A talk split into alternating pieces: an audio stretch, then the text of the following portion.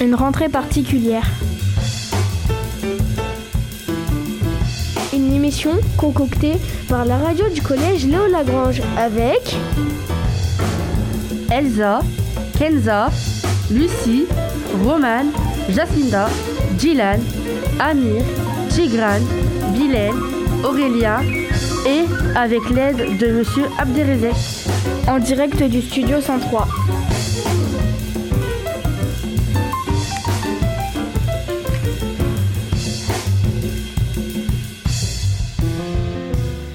À tous, nous espérons que vous allez bien. Malgré le coronavirus, nous sommes présents et bien décidés à vous présenter notre nouvelle émission. Il est précisément 15h10 et nous sommes en direct du studio 103 de Radio Léo. Et oui, nous avons un programme chargé sur le thème de cette rentrée particulière que nous venons de vivre ensemble. Au sommaire, Nous irons à la rencontre de trois nouvelles personnes du collège de Lagrange, Madame Ottensen, Monsieur Nussbaum et Monsieur Lehmann. Tous les trois vous réservent des surprises. Nous allons accueillir des adultes qui apprennent le français grâce au SARC. Vous découvrirez les coulisses de l'atelier théâtre. Nous aurons aussi la visite de Monsieur Vacher qui euh, nous présentera la classe relais. Vous, a- vous saurez aussi tout sur les travaux qui ont été réalisés sur le toit de notre établissement. Radio Léo. À propos, comment ça s'est passé la rentrée pour toi Aurélien? Bah bien. Et toi, ça se passe bien, Elsa? Ben oui, ça se passe bien, malgré euh, le port euh, du masque qu'on doit tout le temps avoir euh, sur nous. Nous sommes allés à la rencontre des élèves et des adultes du collège pour nous assurer que tout le monde va bien. Et chacun nous a confié sa réaction face à cette rentrée si particulière. Comment vous trouvez cette rentrée si particulière? Je la trouve très masquée. Euh, très masquée, euh, mais bon, euh, ça se passe plutôt bien. hein. Tous les professeurs sont là, les élèves dans l'ensemble semblent contents d'être revenus. Euh, une rentrée un peu spéciale. Ah, elle est différente des autres, mais on s'adapte. Moi, j'aime pas trop, mais c'est ça. Euh, ben, euh, c'est pas comme les autres, mais euh, on s'habitue. Bah, une, ren- une rentrée compliquée, effectivement. Euh, bon, c'est difficile pour nous, adultes, c'est difficile pour vous, euh, les élèves. Euh, un côté un peu frustrant parce que du coup, on voit plus vos visages et on ne connaît pas non plus les visages des nouveaux sixièmes, en fait, puisqu'on ne les a jamais vus autrement qu'avec leur masque. C'est un côté un peu, un peu embêtant. Bah, J'avoue que pour les, pour les sixièmes, ça me dérangeait un peu parce qu'on n'arrive pas trop à les, euh, à les reconnaître. Donc, euh, Oui, euh, oui, oui, oui. c'est- Des fois, c'est un peu gênant de ne pas avoir tout le visage, de ne pas voir tout le visage, parce que on peut sourire derrière le masque, on peut faire la grimace, on peut même tirer la langue. Pour vous, comment s'est passé euh, le confinement en un seul mot? En un seul mot, Oui. curieusement. Bien. Non, pas bien parce que euh, on a tout oublié. euh, dès qu'il y a le confinement, on a tout oublié les travail et tout. Niveau scolaire Oui. Ça a été bien parce que euh, on fait nos devoirs à la maison, c'est mieux. Utile et très important pour la santé des gens. sincèrement, le confinement, je ne l'ai pas très mal vécu. Donc, euh, j'étais un peu plus avec mes enfants, on a travaillé, cuisiné. Donc, moi, pour ma part, j'ai pas très mal vécu le confinement. Pour nous, il a été euh, assez actif puisqu'on était au collège. Donc, euh, on distribuait les cours, on en recevait, on distribuait les informations, donc pour les élèves, pour tous les enseignants et pour euh, tout le personnel du collège. Donc, pour moi, le confinement, il s'est passé principalement au collège. Voilà. Vous êtes toujours euh, sur la radio Léo en direct du studio 103. Il est 15h13 et nous accueillons une élève de la 6e pour parler de ce- leur arrivée au collège en cette rentrée si particulière. Et c'est Lucie qui va les interroger. Bonjour tout le monde, bonjour Elia. Bonjour. Est-ce que tu imaginais ta rentrée euh, de sixième avec le masque? Euh, oui, parce qu'il y a toujours le corona, mais c'est difficile à respirer avec le masque. Et euh, est-ce que euh, le confinement pour toi, euh, tu l'as bien réussi Les devoirs, c'était pas trop difficile pour toi? Euh, si, c'était un peu difficile, mais ça allait. Et euh, est-ce que tu as eu, euh, est-ce que tu as continué à réviser pendant le confinement ou tu t'es un petit peu laissé aller? Euh, oui, j'ai toujours révisé. Est-ce que euh, C'est difficile de, de porter le masque tout au long de ta journée? Euh, Oui, beaucoup. C'est très difficile. Et euh, est-ce que des fois, euh, tu l'enlèves dans l'établissement? Euh, non.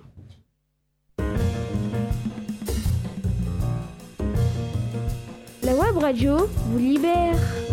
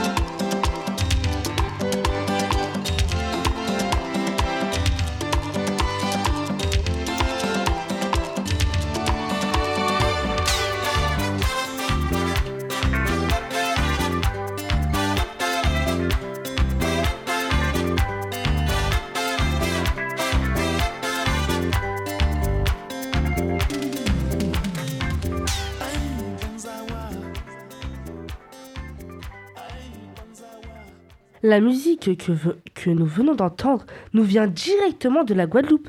C'est le groupe Casav qui l'a interprété. Aurélien, as-tu déjà visité la Guadeloupe?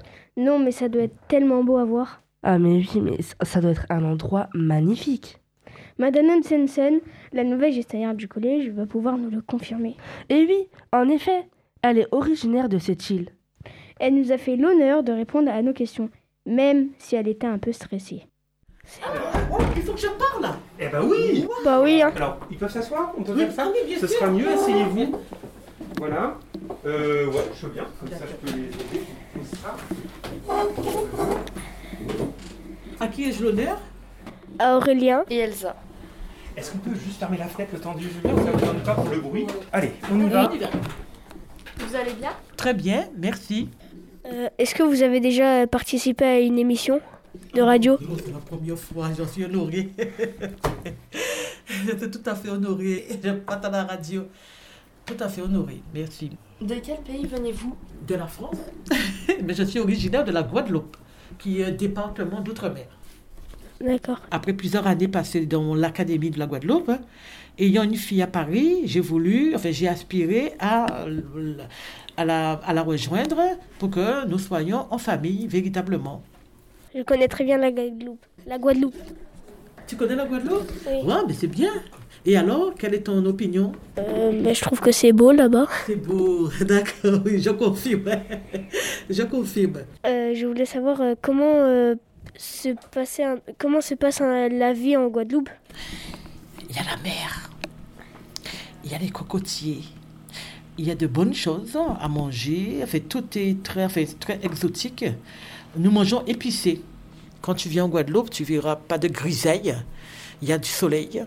Il y a deux parties. La partie qu'on appelle la Grande Terre, qui est plutôt euh, calcaire, où il fait plus chaud. Et la partie basse terre, où c'est un peu plus humide parce qu'il y a la montagne et notamment la, la soufrière. Un volcan. Voilà. Donc c'est une partie de l'île qui est beaucoup plus arborée, luxuriante et tout, et qui, et qui plaît. Euh, moi, je suis née euh, à Pointe-à-Pitre. Ce n'est pas le chef-lieu, d'accord, mais c'est la ville principale. Je suis née à Pointe-à-Pitre, donc je suis pointoise. Qu'est-ce que, qu'est-ce que vous regrettez euh, en venant euh, ici? Alors, je ne regrette pas, je dirais plutôt que je pourrais regretter. Il faudrait vraiment que Charleville-Mézières comble ses absences. C'est-à-dire tout ce que j'ai quitté là-bas, il faudrait, je, fais, je m'arrangerai pour que Charleville-Mézières comble ces, toutes, toutes ces absences. Alors, il n'y a pas de regret véritable dans la mesure où cette mutation, c'est-à-dire le choix de venir ici, émane d'une volonté propre. J'ai voulu partir, c'était volontaire. Donc, une fois qu'on décide de quelque chose, il faut savoir qu'on se donne les moyens de faire en sorte qu'on y soit bien. À vous, Elsa. Euh, qu'est-ce qui change euh, le repas euh, d'ici et de la Guadeloupe? Qu'est-ce qui change? Le repas. Le repas? Alors, je l'ai dit déjà au cuisinier, je lui ai dit, Christophe, il faut mariner ta viande. je vais t'apprendre à mariner la viande. Chez nous, les, les, repas sont épicés. Donc, qui dit épice dit girofle, poivre, de l'ail en quantité, beaucoup d'ail, du piment et bien évidemment du sel, avec du persil et du thym.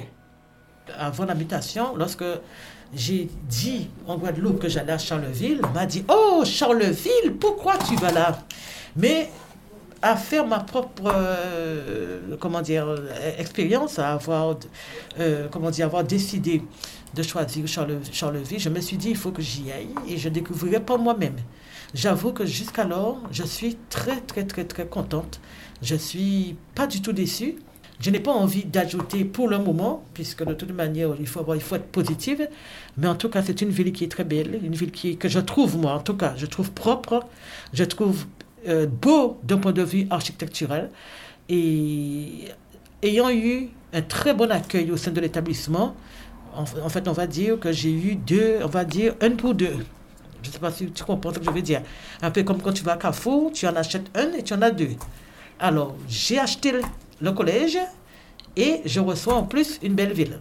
La Guadeloupe, j'ai envie de dire, euh, j'y suis né, j'ai déjà vu, j'ai déjà reçu de la Guadeloupe, donc je ne perds rien dans la mesure où je pourrais toujours repartir. Ben, merci et euh, au revoir. Merci beaucoup. Au revoir. Au revoir. On peut couper les enfants, c'est bien. Il est 15h22 sur la radio Léo en direct du studio 103.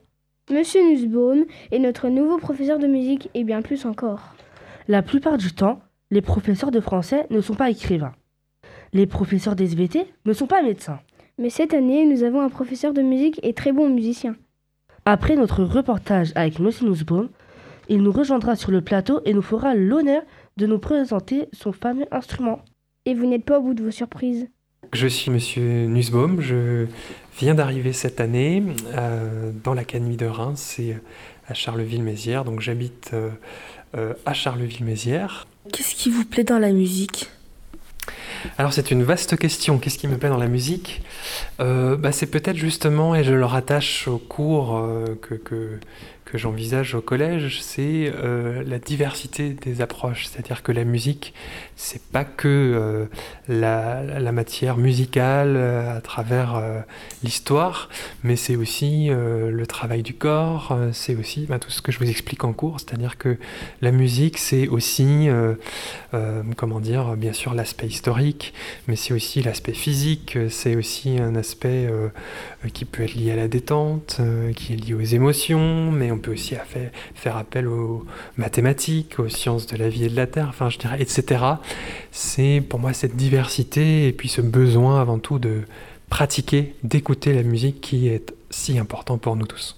Pourquoi avez-vous euh, choisi euh, d'enseigner la musique à des élèves? Au bout d'un moment, quand on a beaucoup étudié, beaucoup travaillé, ben, on a cette envie de partager. Voilà, c'est cette envie de transmettre ce qu'on a euh, soi-même appris et reçu un jour. Et euh, euh, voilà, moi je vois ça comme une chance aujourd'hui de pouvoir transmettre ce patrimoine qu'on m'a apporté à des plus jeunes qui un jour peut-être seront à ma place. Et est-ce que c'est difficile de faire de la musique avec un masque? Alors, bonne question, question d'actualité. Est-ce que c'est difficile de faire de la musique avec un masque? Oui, bien sûr. Et même, je dirais, avant de faire de la musique, rien que le fait de parler en cours en tant que professeur, c'est une adaptation permanente parce que bien sûr on ne peut pas parler euh, avec un masque, ce qui est mon cas actuellement, comme on parle euh, chez soi, à la maison, euh, tous les jours. Et, et j'ai même envie de dire comme l'année dernière quand on n'avait pas de masque. Donc oui, déjà pour ça, et ensuite bien sûr pour ce qui nous concerne nous, ce qui nous concerne nous en musique, c'est avant tout le chant, puisque le chant est censé être comme notre activité principale. Et euh, ça demande bien sûr à adapter beaucoup la technique euh, du chant ou à trouver en tout cas d'autres euh, solutions pour soit contourner, soit effectivement adapter. Et est-ce que vous jouez d'un instrument de musique? Alors oui, je joue d'un instrument et j'ai même envie de dire je joue plusieurs instruments. Alors mon instrument que j'ai commencé quand j'étais tout petit, c'est l'orgue. Donc je suis avant tout organiste. Et puis, euh, comme organiste, j'ai bien sûr, euh, dans mon parcours, je me suis ouvert à, bien d'autres instruments. Je fais également du piano, je fais également du clavecin, là aussi un instrument rare. Je fais également du clavicorde.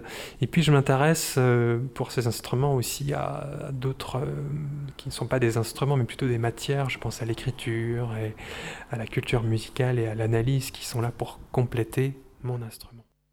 Tour sur le plateau euh, du studio 103 de Radio Léo. Il est 15h26 et nous accueillons nos deux chroniqueurs, Bilal et Jesminda, qui vont interviewer Monsieur Nussbaum. Bonjour. Bonjour à tous, bonjour monsieur. Bonjour. Euh, vous allez bien Merci, ça va très bien. Euh, nous avons quelques questions sur votre instrument. Donc vous avez dit que vous jouez de l'orgue, c'est ça? Effectivement, je suis euh, organiste, comme on dit. D'accord. C'est difficile de jouer de l'orgue alors c'est difficile de jouer de l'orgue, je dirais c'est chaque instrument est difficile dans la mesure où évidemment un instrument c'est quelque chose qu'on doit travailler quotidiennement le plus possible, donc je dirais chaque instrument est finalement difficile. Et comment vous avez connu euh, cet instrument? Alors c'est un instrument que j'ai connu quand j'étais tout petit, j'avais entre, entre 7 et 8 ans et euh, euh, mes parents m'avaient acheté tout simplement un petit clavier à l'époque et c'est comme ça que je reproduisais des, des mélodies au départ et puis j'ai une personne de ma famille qui a vu en moi sans doute un musicien doué et c'est comme ça que c'est parti. D'accord. Et ben, où vous en jouez en fait Parce que c'est un très grand instrument quand même. Oui, alors c'est une bonne question. Et justement, parce que l'orgue est un très grand instrument, il a besoin d'un très grand lieu pour sonner. C'est pour ça qu'on trouve les, les, orgues principalement en France pour l'instant dans les églises et également dans certaines salles de concert. Mmh. Donc euh, évidemment, chaque orgue est, est, dans une église et chaque orgue peut aussi se trouver, comme je disais, dans des salles de concert, donc des grands lieux. D'accord. Et avez-vous déjà joué euh, de l'orgue dans un concert? euh, Effectivement, oui, c'est, euh, j'allais dire aussi, c'est mon métier. Hein, je suis enseignant, mais je suis aussi musicien, donc euh, je continue à faire beaucoup de concerts en dehors de mon temps de classe. D'accord. Et est-ce que vous pouvez un petit peu nous décrire le son d'un, orgue Oui, tout à fait. Alors, je vais commencer par une petite phrase d'un compositeur très fameux qui s'appelait Mozart et qui disait une chose intéressante, c'est que l'orgue est le roi des instruments. Et je trouve ça très intéressant parce qu'effectivement, c'est un instrument qui permet d'avoir les sons les plus forts d'un côté, mais aussi les plus doux. Et euh, peut-être pour commencer avec effectivement un, premier extrait que nos auditeurs puissent écouter, euh, j'aimerais parler des flûtes, parce que des flûtes à bec en particulier, parce qu'il me semble que l'orgue s'apparente beaucoup à la flûte à bec dans la mesure où l'instrument est fait et est formé de flûtes. Chaque petite flûte donne un son. Voilà donc un, premier extrait qu'on peut euh, effectivement écouter et qui nous fait entendre un arrangement que j'ai fait euh, à partir d'une pièce pour flûte à bec.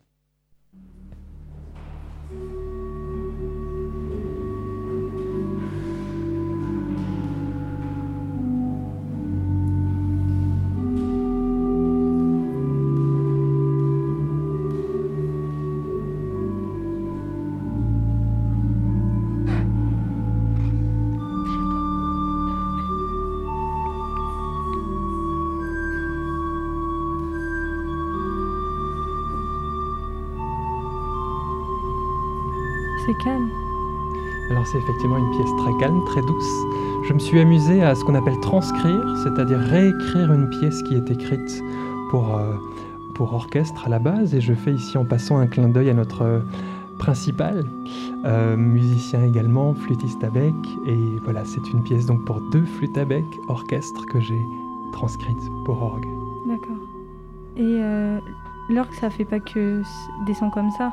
Alors effectivement, je disais tout à l'heure, tout à l'heure le roi des instruments. L'orgue, c'est aussi euh, un des instruments qui permet d'avoir des sonorités peut-être à l'opposé de celles qu'on vient d'entendre, et je dirais en tout cas quelque chose de très coloré. C'est plus joyeux. C'est effectivement plus joyeux. Et on sent bien, c'est plus rapide aussi, effectivement. Et on sent bien cette couleur cette fois-ci qui apparaît. Donc je dirais, en plus de ces flûtes graves, on a maintenant des flûtes un peu plus colorées qui donnent ce caractère bien particulier. Ça fait penser aux fêtes. Ça fait penser un peu aux fêtes. En tout cas, on a quelque chose de beaucoup plus joyeux, de beaucoup plus enjoué que, que tout à l'heure.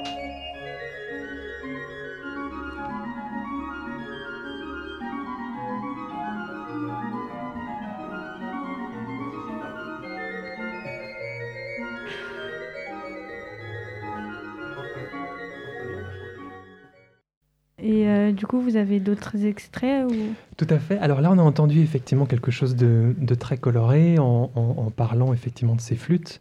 Mais avant peut-être d'écouter quelque chose de beaucoup plus fort, parce que c'est aussi la particularité de l'orgue, je propose justement qu'on fasse l'extrême inverse et qu'on aille écouter des sonorités extrêmement douces. Là, on a uniquement quelques jeux, quelques tuyaux de l'orgue. Et est-ce que vous avez des sons euh, plus énervés? Plus énervé, on a effectivement.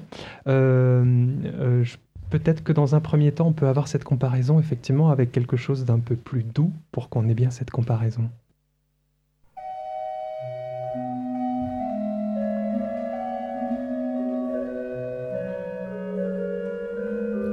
Donc là, c'est entre le premier extrait et le deuxième extrait, en fait. C'est à peu près ça. hein, on est plus proche du premier extrait. On a ce qu'on appelle à l'orgue une régistration, c'est-à-dire tout simplement un jeu qu'on tire et qui donne cette sonorité. Voilà, sonorité très apaisée ici. Et euh, effectivement, c'est une des couleurs qu'on peut avoir à l'orgue. Mais euh, je propose peut-être après ce, ce court extrait qu'on s'oriente vers quelque chose qui soit peut-être très différent et qui nous fasse entendre ce qui est pour moi un peu la, caractéristique de une des caractéristiques de l'orgue, c'est-à-dire ce côté euh, très enjoué, ce côté fort. Et euh, le prochain extrait que je vous propose, c'est un extrait que j'ai enregistré euh, il y a quelques années lors de l'inauguration de, de l'orgue dans une salle de concert, cette fois-ci à la Maison de la Radio à Paris. Voilà, avec cette pièce très célèbre. Et l'orgue, ça peut ressembler à quel instrument le... Alors, bonne question. Ça peut ressembler à la fois au piano, parce qu'on a les touches qui peuvent être comme au piano, mais en même temps, c'est très différent d'un piano. Le piano est un instrument à percussion et l'orgue est un instrument à vent. Donc, je dirais, il ressemble peut-être à certains instruments, mais pour moi, il rassemble tous les instruments. On peut dire que c'est un piano avec des flûtes. On peut dire ça, mais c'est aussi à la fois, je dirais, un- tout un orchestre à lui tout seul, comme je le disais tout à l'heure.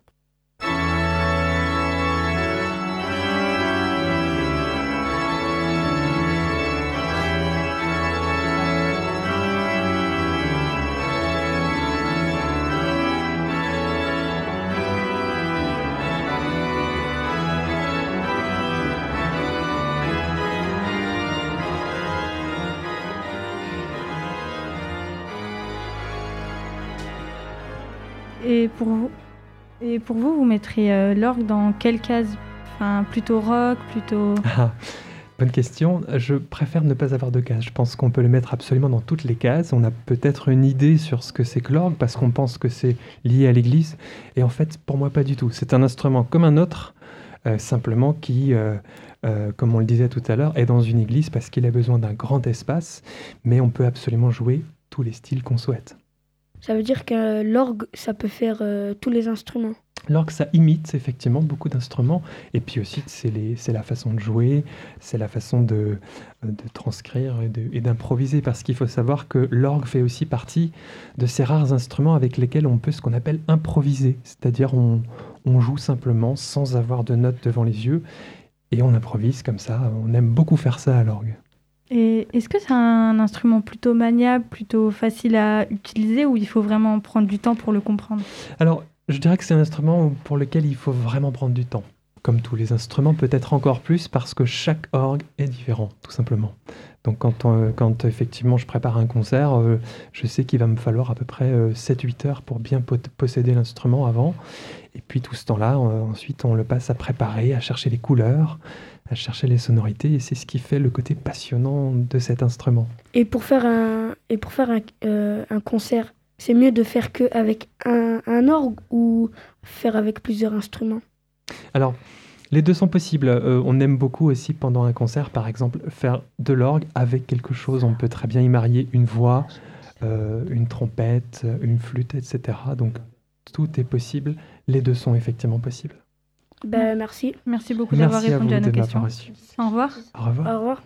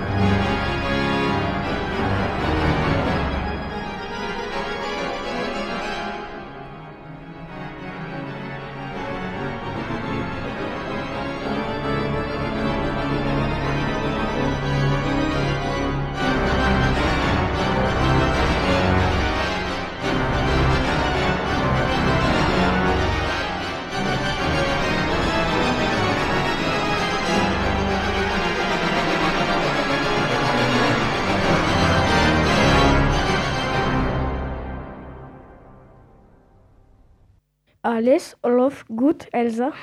Euh, ça veut dire quoi ça? Est-ce que tout va bien? Ah mais moi j'apprends pas l'allemand, moi j'apprends l'espagnol. hein. Eh bien, c'est l'occasion pour toi et nos auditeurs de faire connaissance avec Monsieur Lehmann qui remplace Madame Renaud. Ah ben si on veut en savoir un peu plus, on va écouter ça. Je suis euh, Sébastien Lehmann, professeur d'allemand à le collège Léo Lagrange. Est-ce que vous pouvez nous parler de l'école en Allemagne? Alors l'école, euh, ce qu'il faut savoir, c'est que c'est séparé en trois divisions. On est séparé à l'âge de 10 ans et euh, sur trois niveaux. Le premier niveau amène au euh, bac euh, général, deuxième niveau amène au bac pro et troisième niveau amène au CAP. D'accord. Euh, pourquoi vous avez choisi d'enseigner à Charleville? J'ai pas choisi d'enseigner à Charleville, c'était euh, une mutation. euh. Après, euh, ça me déplaît pas. Pourquoi vous êtes venu en France? Euh, pour l'amour. Euh, Et du coup, vous préférez l'école allemande ou l'école française? Je préfère. euh, on peut pas dire que hein, je préfère quelque chose. euh, ça a des avantages, euh, comme ça des inconvénients euh, dans les deux systèmes. Après, les systèmes égalitaires français euh, est certainement plus favorable à un échange social. D'accord. Et pourquoi avez-vous choisi d'être professeur d'allemand? Euh, parce que le métier du professeur m'a toujours intéressé et euh, je pense que c'est euh, bien de promouvoir euh, la langue allemande en, en- France parce qu'elle est en, en ce moment elle est un peu en train de chuter, on va dire. Est-ce que c'est compliqué de parler et de comprendre le français? Non, franchement non. Après ça fait longtemps que j'habite en France du coup. Vous préférez parler français ou vous préférez parler allemand? Euh, ça m'est égal. Après je préfère entendre l'allemand que, Hmm. que le français. D'accord. Et euh, bah, dernière question, est-ce que vous apprenez d'autres langues? Oui, alors je suis, euh, je maîtrise l'anglais comme je maîtrise le français. Et sinon, euh, oui, j'ai prévu de- de- de- d'apprendre l'italien un jour, mais je pas encore réalisé ça.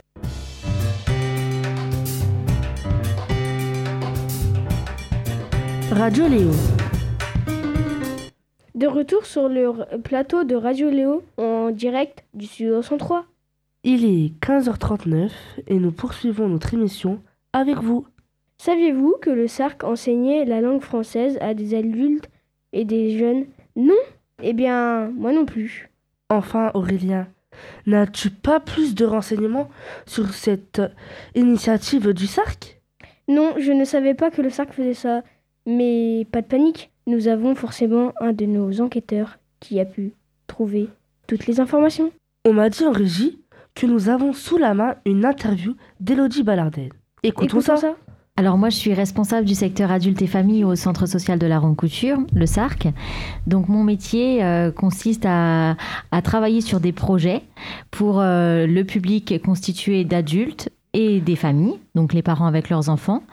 Euh, donc je travaille sur des différents projets euh, euh, qui vont des ateliers sociolinguistiques, des ateliers sportifs, des créations manuelles, des projets autour de la santé, de la culture.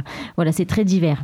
Et comment ça se passe avec les personnes qui apprennent le français? Quand elles arrivent euh, en France, euh, donc euh, elles, pour certaines, elles ne connaissent pas du tout la langue française. Du coup, elles arrivent, nous on les prend en charge, on fait déjà des tests, donc pour connaître leur niveau en langue, à l'écrit, à l'oral. Et puis également leur connaissance de, la culture française et du fonctionnement des, institutions, des administrations, etc. Et une fois ces tests réalisés, euh, on les positionne sur, euh, sur les groupes de niveau. Et euh, ça peut prendre combien de temps pour les personnes qui ne parlent pas le français? Ça leur met combien de temps à apprendre?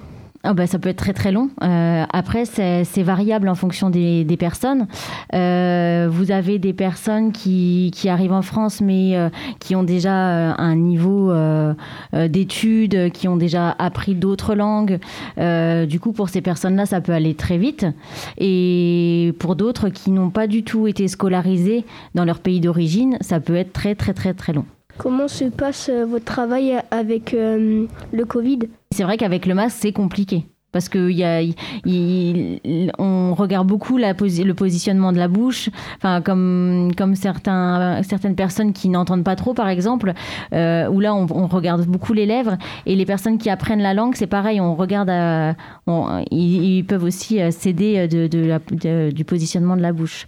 Et comment faites-vous pour euh, dire que si une personne ne parle pas français, comment pouvez-vous euh, la mettre euh, Comment faites-vous pour la mettre dans un groupe? On fait des petits exercices qui leur permettent d'écrire, de parler, euh, de lire également. Et euh, en fonction du résultat à ces petits exercices, euh, on, arrive à, savoir à peu près le niveau de la personne. Et également, sur ces tests, on demande aussi aux personnes quelles sont leurs motivations. Pourquoi ils veulent apprendre la langue française? Ce qui permet aussi de nous nous adapter en, fonction de leurs réponses au contenu de nos ateliers. Par exemple, une personne qui cherche à apprendre la langue française pour pouvoir euh, euh, se débrouiller toute seule pour aller chez le médecin, pour faire ses courses, etc. On va pas lui proposer forcément les mêmes contenus qu'une personne qui veut travailler. Que faites-vous quand une personne a bien évolué dans la langue française? Bah après, c'est elle, euh, si elle a encore des choses à, à apprendre avec nous et qu'elle y voit encore un intérêt, elle peut toujours venir. Après, euh, y a, on peut aussi leur proposer d'autres ateliers, d'autres choses à faire qui ne sont plus forcément que de l'apprentissage de la langue. Et après, elles peuvent également, euh, euh, par elles-mêmes, se dire bah, je vais aller passer à un diplôme. Il y a des diplômes en langue française qui existent et qui certifient voilà, d'un d'un certain niveau. Qu'est-ce qui vous a donné envie de faire euh, ce métier? Le contact avec les personnes, c'est euh, c'est très enrichissant parce que nous, on leur apporte des choses, euh, mais, eux, mais eux aussi, ils nous apportent plein de choses. Ils nous apportent leur culture, ils nous apportent leur savoir. Euh, c'est une richesse. Tigra nous a rejoint sur le plateau pour interviewer Ali et Sarah, deux personnes qui pratiquent, qui participent aux ateliers du SARC. C'est à toi, Tigrane. Bonjour tout le monde. Bonjour. Bonjour, Bonjour. Comment allez-vous? Ça va bien Oui, ça va. Euh, Eh bien, vous êtes euh, de quelle origine? Moi, je suis d'origine algérienne. D'accord. Euh, J'ai ici presque une année. D'accord. Presque une année. Euh, je- J'étais ici. Je suis ici. Et vous, madame? Et moi, je suis euh, d'Espagne. Et je suis née en Espagne Et, mais mon origine, c'est marocaine. Et euh, est-ce que c'est pas trop dur pour vous qui euh, ne connaissez pas le français d'apprendre le français? Et moi, euh, j'ai déjà connais un petit peu le français. J'ai jamais étudié, mais je connais un petit peu. Ça fait six mois que je suis en France et je me débrouille un petit peu. Euh, vous avez plus de difficultés à comprendre ou à parler le français? Et moi, à parler. Euh, à comprendre mieux que mieux que parler. On comprend euh, mieux que parler. Qu'est-ce qui vous a poussé à venir en France? Euh, par exemple, euh, le, le travail, beaucoup de choses. Il y a, il y a plein de choses euh, euh, pour. D'accord. Et moi, je me suis mariée et c'est pour ça que j'habite là et à Charleville. Et euh, vous êtes venu à Charleville, euh, pourquoi? Ou alors euh, on vous a envoyé ici? Et moi, parce que mon mari, il est là. Alors euh, là, j'ai essayé de m'intégrer, d'apprendre le français et après chercher un travail. Et euh, est-ce que pour vous, euh, est-ce que vous aimez bien euh, la France, euh, Charleville? Et ça va, c'est c'est bien, mais et j'habitais à Madrid. Alors, euh, je pense que c'est un petit peu mieux. Et euh, vous, monsieur? Oui, ça va bien. Je trouve bien Charleville, ça va. C'est c'est pas un grand, grand ville, mais ça va être trop calme, bien. Je trouve ça bien. Parce qu'avant, j'étais à Paris, c'est c'est pas le c'est pas la même chose, c'est pas la- Et ça fait combien de temps que vous faites ce programme? Euh, que le pro- Le programme pour euh, apprendre à parler français. Pour parler, euh, j'ai depuis le premier jour, depuis le premier jour, euh, je Oui. suis ici, je cherche pour. euh, et après, j'ai j'ai rentré ici dans Sark euh, avec euh, avec. euh, j'ai maintenant des, des amis ici. Voilà, c'est avec Madame euh, Chantal. Et euh, est-ce que euh, pour faire euh, vos courses ou euh, aller dans les magasins, euh, est-ce que c'est pas trop dur pour euh, vous exprimer? Non, pas ça, c'est c'est pas trop trop dur parce que nous, à la base, euh, en Algérie, on parle un peu le, le français, c'est on comprend un peu. Ça, ça veut dire, euh, comment on dit, euh, je débrouille moi normal, par exemple, magasin, je sais pas, je- ça c'est D'accord. Si, c'est moi pas aussi. difficile, c'est c'est facile. Pour euh, moi, pour euh, les quotidiens, et ça va. Mais après, les entretiens de travail, et ça, c'est un petit peu difficile. Et euh, est-ce que vous arrivez à trouver du travail facilement ou vu que vous parlez pas trop français, on vous refuse? Et oui, moi, j'ai déjà fait trois entretiens et pour travailler dans des boutiques parce que j'ai de l'expérience en Espagne et dans des boutiques. Et, mais ici, pour pas parler bien le français, il ne me prend pas. Euh, Qu'est-ce qui vous plaît sur la culture française? Et hum, les gens, euh, la bouffe, euh, les fromages, j'aime bien le fromage français. Euh, Qu'est-ce que vous avez visité en France? Et moi, j'ai déjà visité hum, que Paris, et Charleville et Lille. Je connais trois villes. Je ne les connais pas trop. Euh, et moi, à Paris, un peu euh, Bordeaux, j'étais à Bordeaux aussi. Euh, le, pareil, Champs-Élysées, la Tour Eiffel, ça. Quelle ville euh, vous voudrez euh, aller voir? Moi, j'aimerais bien visiter les sud de la France parce que les nord, je connais déjà. Moi aussi, euh, j'aimerais bien, je vois euh, Marseille. J'aime bien Marseille. j'ai- J'aime bien le sud de la France. D'accord, euh, ben, merci euh, pour vos réponses. Merci à vous. Ben, au revoir. Merci, Au au revoir. revoir. Au revoir. Merci.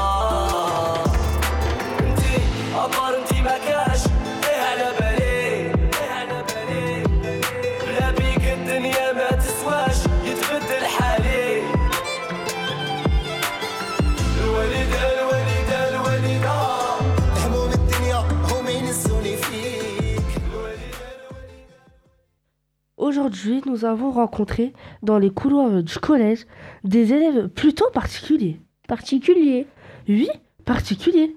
Laissez-moi vous faire écouter.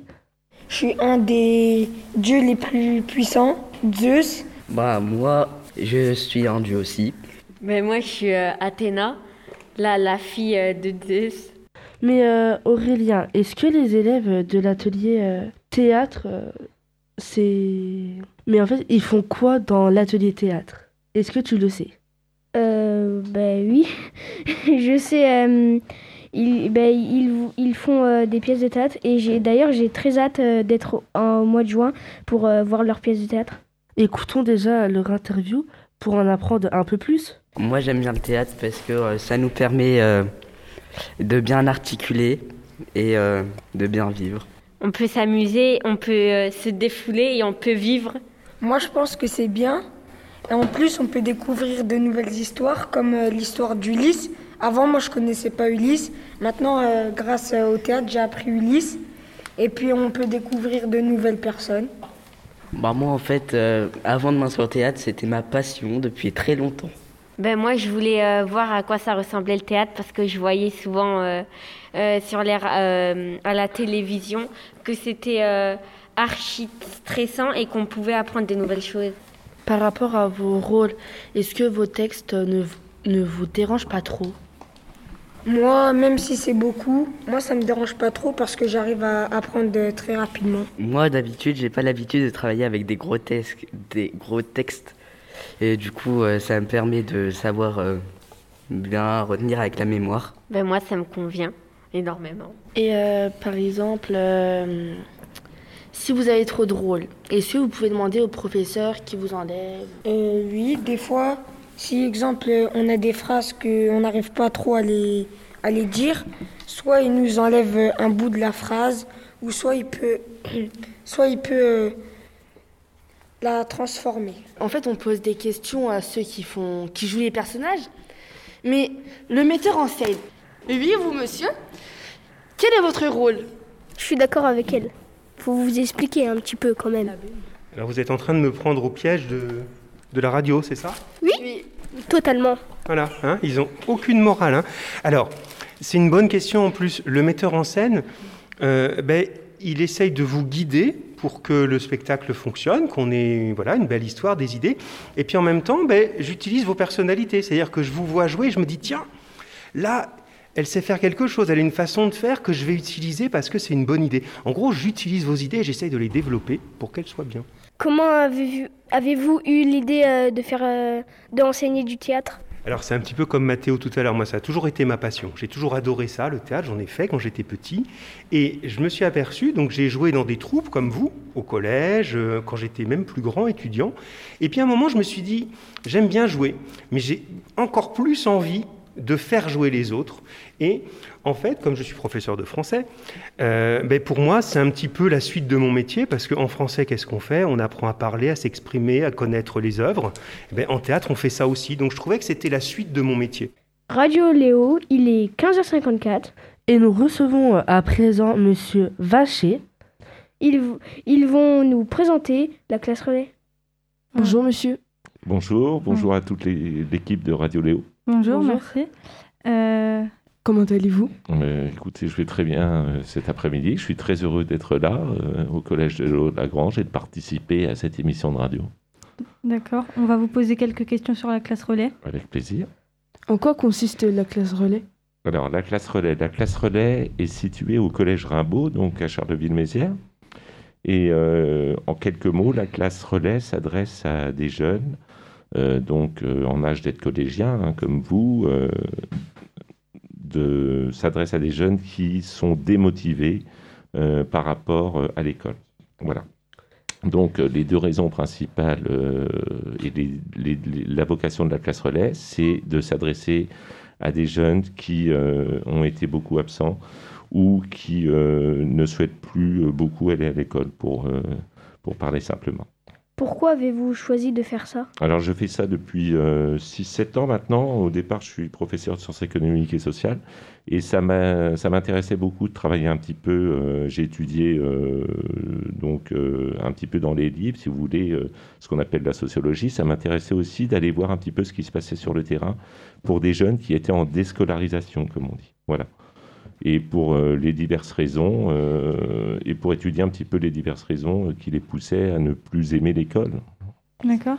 Et quelles sont vos méthodes un petit peu pour, les, pour leur redonner envie de travailler? Alors, c'est vrai que, alors, aucun jeune, bien sûr, euh, ne se ressemble. hein. Vous avez des jeunes qui ne veulent plus aller à l'école parce que ils n'aiment pas l'école. hein. Mais qu'est-ce que ça veut dire ne pas aimer l'école En fait, euh, il y a plein de raisons derrière.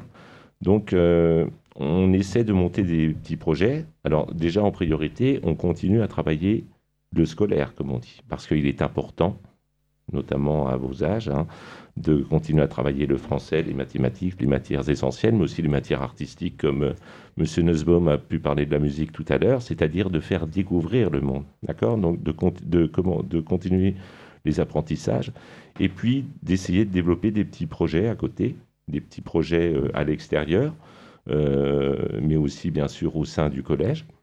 Euh, on a la chance au collège Rimbaud d'être un collège euh, de centre-ville, donc on a beaucoup de structures qui sont aussi à proximité. Je veux parler de la médiathèque, euh, des musées, hein, euh, également de la maison de la culture des loisirs qui sont proches du collège. Donc ça nous permet aussi de sortir et d'aller un petit peu dans tous ces lieux euh, de culture, car c'est très important également la culture pour l'éducation de la jeunesse. Et euh, est-ce que pour eux, c'est pas trop euh, difficile de réapprendre, euh, par exemple, s'ils n'ont pas révisé pendant un mois et qu'ils ont plusieurs évaluations et qu'ils ont chuté, est-ce que c'est pas difficile pour eux d'essayer de remonter la pente? Alors, ce peut être difficile, mais je dirais qu'il y a une, une, une- une valeur essentielle qu'il faut travailler d'ailleurs avec, avec, avec toute la jeunesse, c'est bien sûr travailler la confiance. Donc même si on a pu perdre un petit peu euh, euh, sur ces acquis scolaires, hein, l'idée c'est de retravailler un petit peu les bases, de redonner de la confiance et puis euh, de pouvoir progresser. Donc oui, ce peut être difficile, mais je crois aussi que c'est un métier et comme, comme, comme le font bien sûr la majorité des enseignants, qui repose beaucoup sur le dialogue. Donc il faut, c'est un métier qui repose aussi beaucoup sur l'écoute, sur l'échange avec le jeune, et c'est ce qui m'intéresse aussi dans ce métier. euh, voilà. On travaille avec euh, plutôt un petit groupe. Donc c'est voilà, c'est un petit peu le point commun avec euh, cet après-midi, c'est-à-dire je, je peux accueillir un petit groupe d'élèves et euh, il y a beaucoup d'échanges. Vous voyez, ce, n'est pas seulement le professeur devant euh, sa classe. Il y a beaucoup d'échanges, il y a beaucoup de, de complicité euh, qui peut se nouer, bien sûr, avec les élèves. D'accord. Et euh, les élèves, est-ce que vous les mettez plutôt par niveau ou par âge? Alors, j'accueille euh, tous les niveaux, c'est-à-dire euh, très peu en général les sixièmes et les cinquièmes, quatrièmes et troisièmes. Et après, on fait un parcours individualisé. individualisé.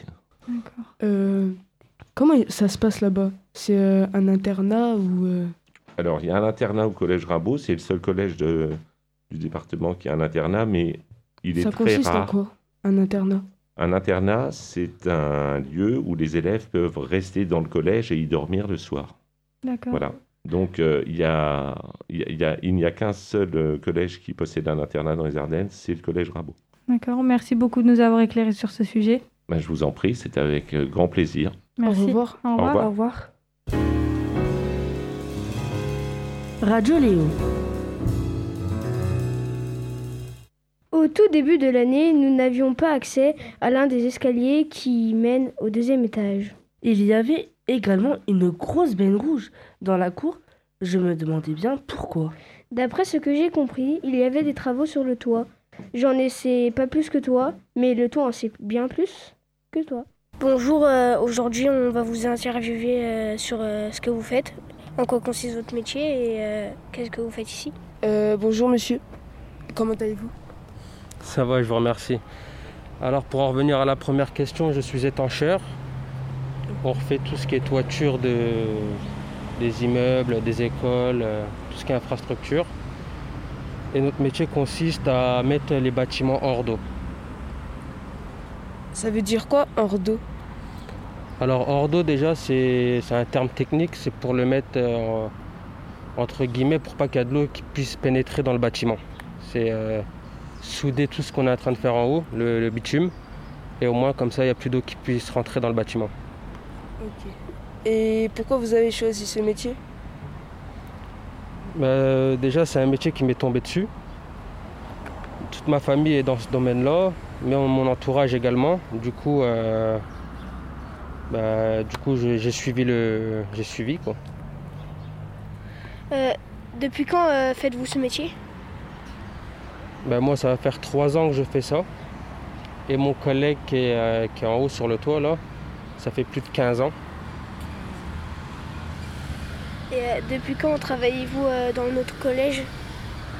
J'ai commencé, la- commencé votre collège le 20 août 2020. Et normalement, demain, jeudi, j'aurai fini. Merci beaucoup de- d'avoir répondu à nos questions. De rien, pas de souci. Radio Léo en direct du studio 103. Il est 16h02. Malheureusement, c'est la fin de notre émission. C'était un plaisir de vous retrouver. Aujourd'hui, ça nous avait manqué à tous. Et on vous souhaite une bonne fin d'après-midi. À bientôt et surtout, prenez bien soin de vous. Et restez masqués.